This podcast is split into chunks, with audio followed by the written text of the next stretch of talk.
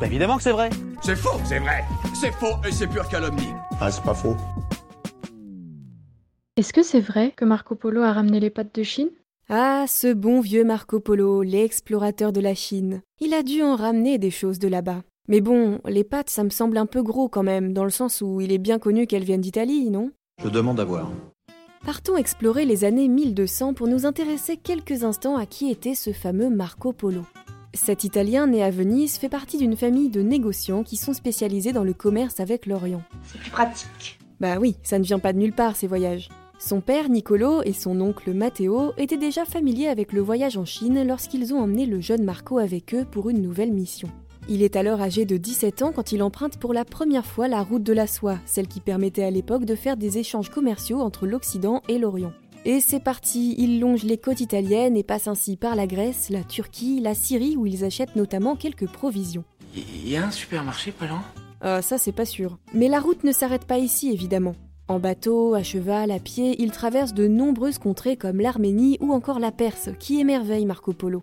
Des visiteurs du monde entier s'y retrouvent et se croisent dans toutes les ruelles et jardins et dans les bazars où l'on trouve absolument de tout, dont de magnifiques pierres précieuses. Mais la Perse, c'est aussi un vaste désert à traverser. Alors pour passer le temps et oublier la terrible sensation de soif et de chaleur, les polos se racontent des histoires pour s'occuper. Mercator, raconte-nous une histoire. Oui, voilà, c'est à peu près ça. Enfin bref, ils finissent enfin par arriver en Asie, ça y est. Mais ils doivent faire face à de nouvelles difficultés, comme par exemple une embuscade par des Tartares. Et oui, l'exploration, ce n'est pas de tout repos, apprendra le jeune Marco Polo à ses dépens. En plus, arriver en Asie, c'est bien, mais la Chine n'est pas le premier pays qu'ils atteignent. Il leur faut donc encore gravir des montagnes, marcher dans la neige et à nouveau dans le désert, notamment le désert de Gobi qu'ils mettent un an à traverser. Et comme je dis toujours, quand c'est long, c'est trop long. Ouais, c'est clair, mais rien n'a arrêté nos explorateurs, qui finissent d'ailleurs par arriver à bon port au bout de 4 années de voyage. Rien à voir avec nos 12 heures d'avion, et pourtant on arrive encore à s'en plaindre. Ils découvrent alors la cité du grand Kubilai Khan, le fondateur de la dynastie mongole des Yuan, avec lequel Nicolo et Matteo Polo doivent faire affaire. Marco, quant à lui, s'émerveille face au palais dans lequel il se trouve, le palais de Kambaluk, qu'il décrit comme étant le plus vaste palais qui soit au monde. Vaste, mais également très décoré, avec des peintures de dragons, d'oiseaux, de cavaliers, mais aussi des statues, et il est surplombé d'un toit qui semble être fait entièrement d'or, d'argent et encore et toujours de peinture.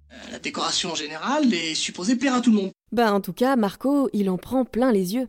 Au palais, on connaît déjà Nicolo et Matteo, mais Marco va vite attirer l'attention de Khan qui va le prendre à son service. Pendant que son père et son oncle jouent le rôle de conseiller militaire de l'empereur mongol, Marco intègre le service diplomatique. Rien que ça, pas mal pour un apprenti aventurier.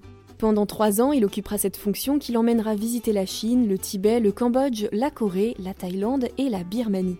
Et c'est après 17 ans de bons et loyaux services que le trio Polo décide qu'il est temps de rentrer à Venise avec leurs trésors amassés au cours de ces nombreuses années.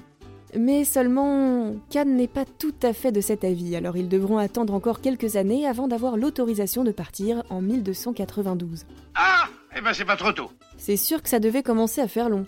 Ils arriveront à destination en 1295. Après 24 ans à l'étranger, autant vous dire qu'ils devaient en avoir des trucs à raconter aux copains. Enfin voilà, ça c'était pour vous faire un petit résumé. Si vous voulez en savoir plus sur cet incroyable explorateur, je vous suggère d'aller lire le Livre des Merveilles ou Devisement du Monde, qui n'est autre que le livre de Marco Polo en personne. Peut-être qu'il y raconte combien de tonnes de pâtes il a ramené de Chine, ou peut-être qu'il ne le mentionne pas car ce ne fut pas le cas. Je sais rien, chef. Il est donc temps de passer à ce sujet. Marco Polo a ramené bien des trésors de Chine, mais a-t-il ramené ces succulentes pâtes que nous adorons manger avec une sauce bolognaise ou carbonara et un peu de fromage râpé? La légende raconte que les spaghettis seraient en fait les descendantes des nouilles. Marco Polo les aurait rapportés de Chine et les Italiens auraient repris le procédé de fabrication des longs brins pâteux pour en faire un truc similaire avec un nom bien de chez eux. Allons bon. Ouais, j'avoue qu'on a un peu du mal à le croire, mais dans l'idée, effectivement, notre ami Marco a certainement ramené des nouilles de Chine et tout un tas d'autres aliments d'ailleurs. Même si bon, il ne devait pas avoir un bon goût après 3 ou 4 ans de voyage. Mais en tout cas, ça ne semble pas complètement incohérent que les Italiens aient eu un gros coup de cœur pour les nouilles et qu'ils aient voulu en faire leur propre recette. Le truc c'est que si on demande aux historiens de la cuisine italienne, apparemment la culture des pâtes était déjà bien installée dans cette région avant le voyage de l'explorateur. D'autant que les fameuses nouilles que Marco Polo aurait rapportées de Chine étaient faites avec du riz et non du blé comme on utilise pour les authentiques spaghettis par exemple. Vous l'avez bien dit Oui, et puis en plus, des textes historiques et des œuvres en tout genre montrent bien que les pâtes étaient déjà consommées par la plupart des pays méditerranéens de l'époque. Mais en même temps, un plat de nouilles datant d'au moins 4000 ans a été trouvé en Chine. Oh non. Et ouais, on est un peu tiraillé, hein.